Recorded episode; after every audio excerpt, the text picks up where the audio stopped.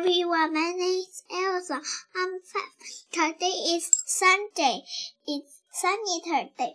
今天我给大家读的故事是《Go away, cat. Go away, little cat. Go away, little cat. A dog is coming. Go away, little cat. A big dog is coming. Go away, little cat. Floppy is coming.